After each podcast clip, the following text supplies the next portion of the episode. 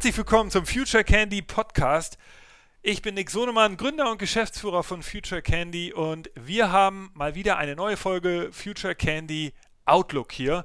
Wir reden ja im Outlook immer über Themen, mit denen wir uns gerade beschäftigen und äh, zeigen euch ein wenig, was die Zukunft so bringt, was sind neue Innovationen, was sind Trends, was sind große Ereignisse, über die man reden sollte. Und genau deshalb haben wir in dieser Folge ein ganz besonderes Thema uns rausgesucht. Es geht um die Zukunft von Events und Messen und zwar aus eigener Sicht, weil wir über die IFA reden wollen. Die IFA ähm, ist ja eine Messe, die stattfindet tatsächlich in Berlin nächste Woche, Anfang September. Juhu, sie findet statt. Allerdings in einer neuen Form. Ihr wisst ja, wir haben in einigen anderen Podcast-Folgen etwas rückliegend, haben wir schon über hybride Events geredet, also so die Mischung aus echten Offline-Event und dann äh, der Verbindung zu Online. Wir haben auch schon über Online-Seminare geredet, über das Thema New Work. Also wir, wir beschäftigen uns schon seit längerem mit dem Thema und wir sind jetzt mittendrin in den IFA-Vorbereitungen. Wie und warum, das kann euch am besten ein Kollege von Future Candy erzählen, nämlich Justus Peter.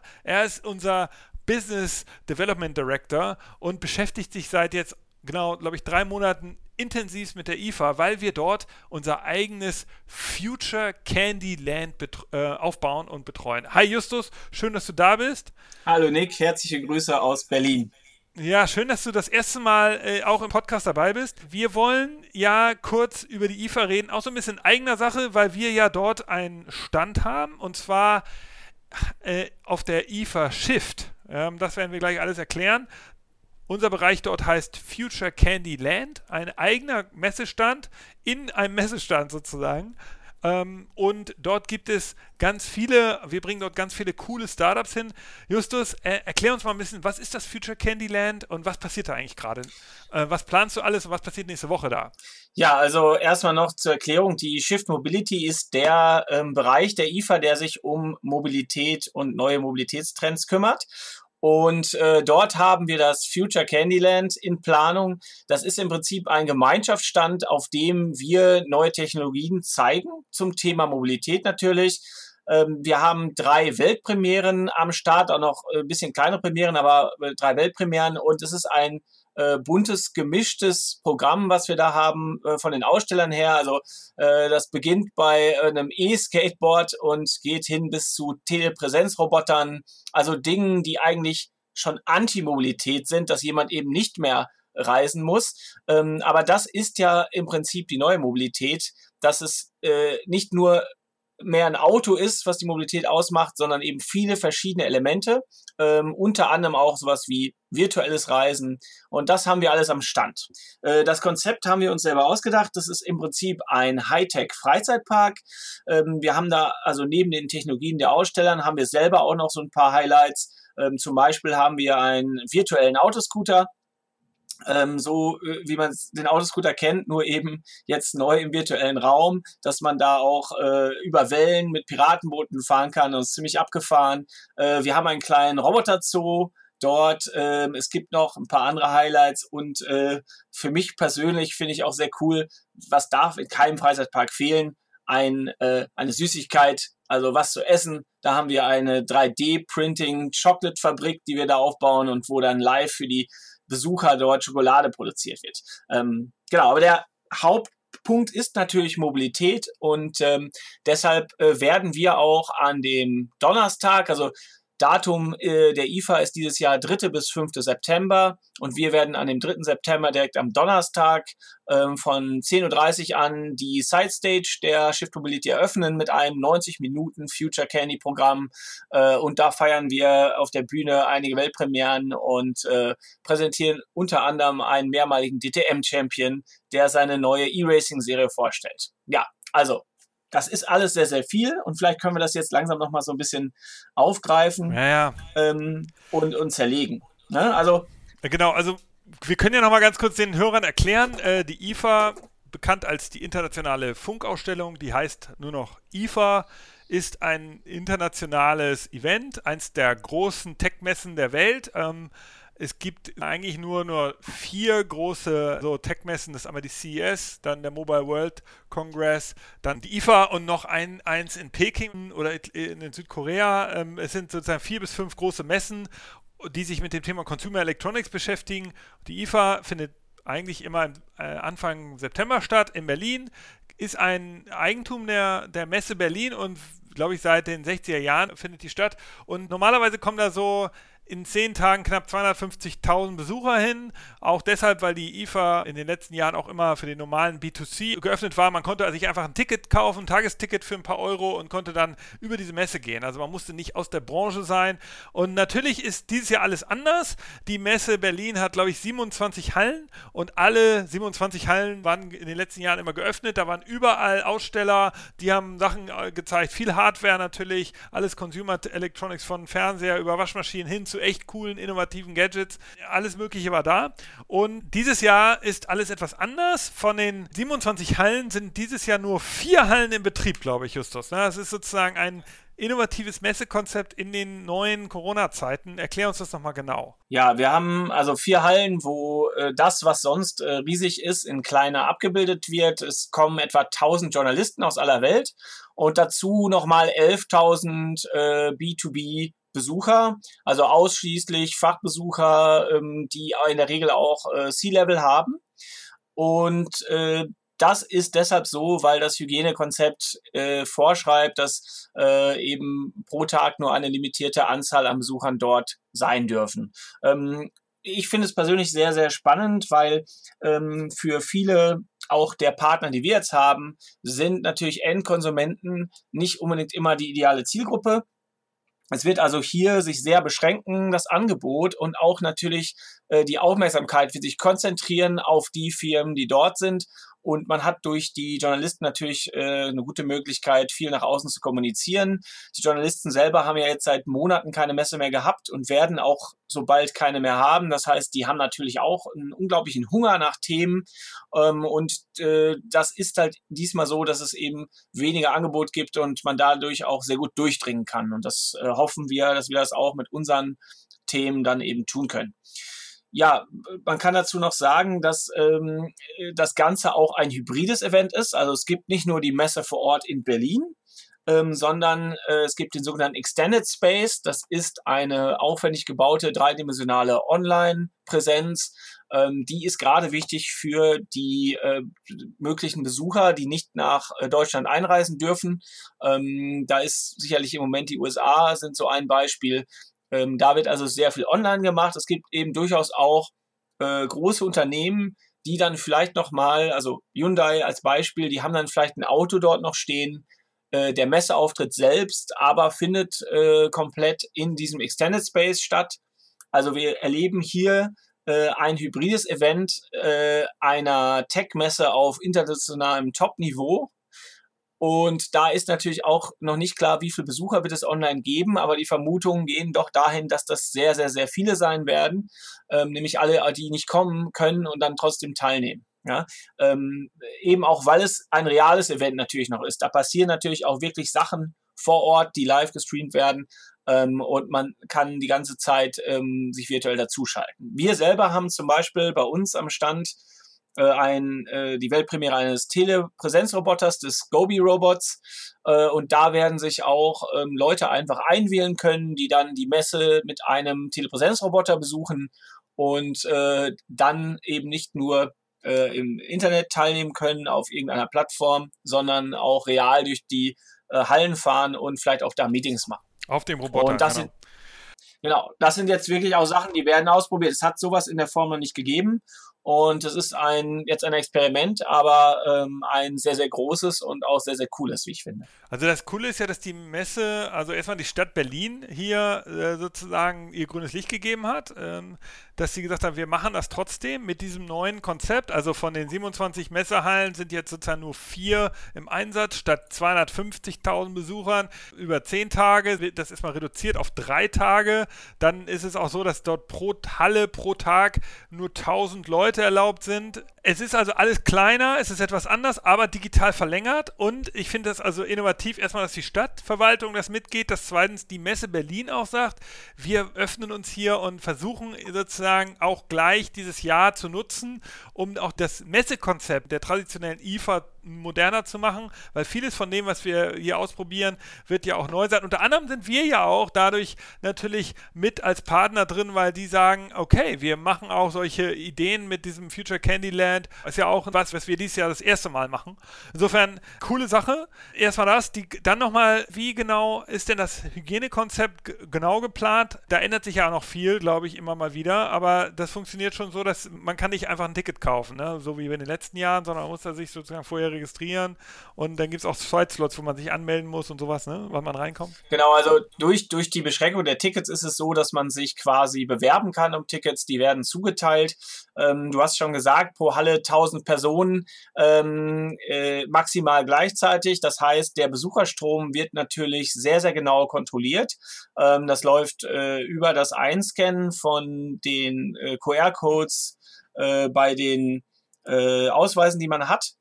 Und darüber wird halt die ganze Zeit genau gewusst, wer sich wo befindet. Ähm, wir bieten dort, wie es sich für eine Mobility-Messe gehört, auch so einen, einen Testfahrbereich an, wo man jetzt so die neuesten äh, elektrischen Fahrzeuge ausprobieren kann. Und eine der großen Punkte war, was ist, wenn jemand aus diesem Testfahrbereich rausgeht ähm, über den Zaun klettert oder so, dann ist er nämlich aus der Erfassung raus. Das darf auf keinen Fall äh, passieren. Deshalb haben wir äh, jetzt ein äh, Sicherheitspersonal dort, das aufpasst. Also das ist auch nochmal eine besondere Bedingung. Es wird sehr genau darauf geachtet, wer wann wo ist. Ähm, man wird ständig gescannt, sodass eine Nachverfolgung auch möglich ist. So, das ist also die Rahmenbedingungen von außen. Die Hallen sind alle so zu, dass man auch da nicht ohne äh, Kontrollen rein und raus kann, ähm, mit, mit sehr, sehr, sehr scharfer Kontrolle. Ansonsten ist es ähm, relativ entspannt, weil ja diese Halle, in der wir uns zum Beispiel befinden, das sind zweimal 6000 Quadratmeter.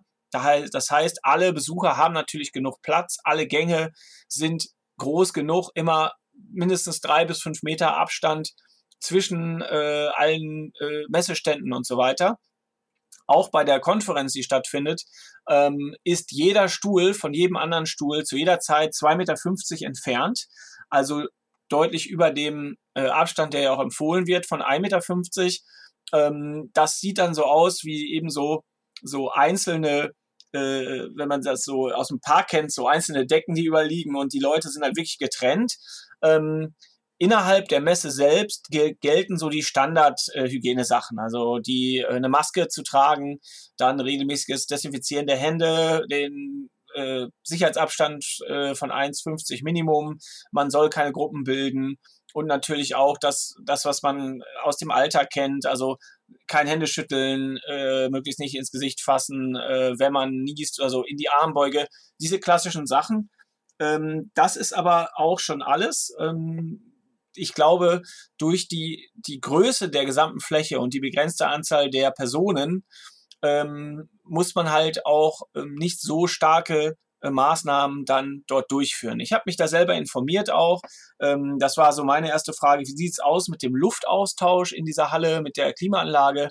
Und das ist so, dass in diesen Hallen eben keine Luft rotiert wird, also dass Luft einfach ungepustet wird, sondern die Luft wird immer abgesaugt und es wird immer frische Außenluft in die Hallen gepumpt, sodass es eben nur eine Richtung gibt, wenn dort irgendwie ähm, Tröpfchen in der Luft sein sollten in irgendeiner Form, äh, dass die eben rausgezogen werden und frische Luft ständig nachgeführt wird. Ähm, so, also insgesamt ist das ähm, für mich äh, überzeugend, dass ich auch denke, wenn wir jetzt selber hinfahren, dass, dass wir da sicher sind. Ähm, es wird eben jede Menge Desinfektionsstationen geben, was man ja auch schon jetzt aus dem Alltag kennt. Also überall Verfügbarkeit ähm, von allen Hilfsmitteln, die man braucht ähm, für eine sichere Messe. Genau, warum sind wir auch Fan von der ganzen Sache? Einmal ist es wirklich ein rundes Konzept, auch was das Hygienekonzept angeht. Ich finde cool, das habe ich ja eben schon gesagt, dass die Messe auch sagt, wir testen eben eine Menge neuer Sachen. Wir versuchen dieses hybride Event zu machen, wir versuchen eine digitale Verlängerung zu machen. Die testen also selber eine Menge.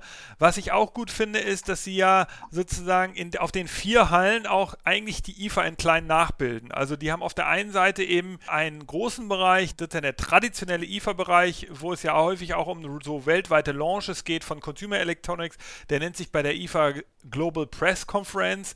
Dort werden sozusagen die PR-Verantwortlichen oder auch die CEOs von, von Consumer Electronics Herstellern auf einer Bühne stehen. Da ist auch Publikum, aber natürlich alles mit Abstand. Und dann äh, werden sie dort Sachen vorstellen. Das wird alles digital übertragen. Das ist sozusagen in, ein zeitlich beschränkter kurzer Messestand von den verschiedenen Firmen. Das ist sozusagen eine große Halle, die wird drei Tage lang immer wieder Press Conferences halten. Dann gibt es eben diesen Retail Meeting Lounges Konzept, also viele der Reseller, die Unternehmen, die eben Hardware wirklich verkaufen, die also eigene Stores betreiben, die können sich dort austauschen ähm, also professionelle Gespräche, auch diese natürlich nach einem Hygienekonzept. Und dann gibt es eben noch eine IFA-Partnerhalle, da lernen sich Unternehmen kennen, die mit der IFA direkt zusammenarbeiten wollen. Und das vierte, die vierte Halle ist eben die Shift Mobility. Das ist ein eigenes Mobility-Konzept. Das muss man nochmal sagen. Also die IFA kümmert sich nicht nur um Consumer Electronics, sondern auch um Mobilität, weil das ja eng zusammenhängt.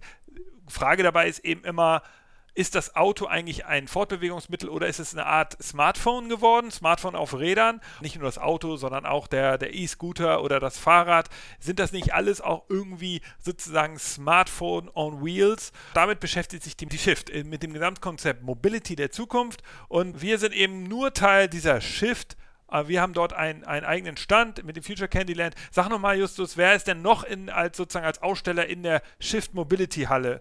Und die zweite Frage wäre dann, wenn ich ein Shift Mobility Ticket hätte, kann ich dann auch in die anderen Hallen hinein oder kann ich nur in die Shift-Halle? Genau. Zunächst äh, einmal noch äh, zu dem Thema äh, was passiert denn da auf der Shift Mobility? Das ist dies ja so, weil es eben diesen Consumer Electronics Bereich gibt, sind wir quasi die IFA, wie man sie klassischerweise kannte, nämlich die einzige Halle, in der es Hardware zu besichtigen und zu testen gibt. Ähm, und das äh, ist sehr unterschiedlich. Ähm, es gibt dort äh, zum Beispiel den IFA Next Bereich, da sind viele Startups ähm, aus dem Mobility-Bereich auch aus dem europäischen Ausland äh, vertreten. Ähm, wir haben an unserem Stand, wie gesagt, äh, vom, vom Cargo-Bike über das E-Lastenrad äh, zu, zu äh, Telepräsenzrobotern, äh, verschiedene VR-Geschichten. Ähm, da ist halt äh, eine große Unterschiedlichkeit auch der Aussteller. Äh, bei uns gegenüber ist direkt die VW Autostadt. Also es gibt eben auch die großen Hersteller und Marken, die vorhanden sind, äh, in unterschiedlicher Ausprägung natürlich.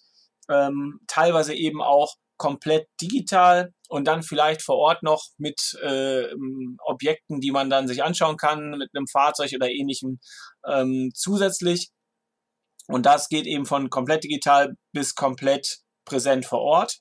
Ähm, wie immer ist natürlich auch, gibt es einen riesigen NTV-Stand, also alles, was an Presse da ist, wird natürlich dieses Jahr einen größeren Raum einnehmen, ähm, weil im Vergleich zu den, den anderen Besuchern sind die Journalisten dies Jahr äh, prozentual deutlich mehr als normal und können sich auch dementsprechend dort ausbreiten. Ähm, die Tickets sind so, dass die wirklich nur für diese Bereiche gelten, ähm, für die man die gekauft hat.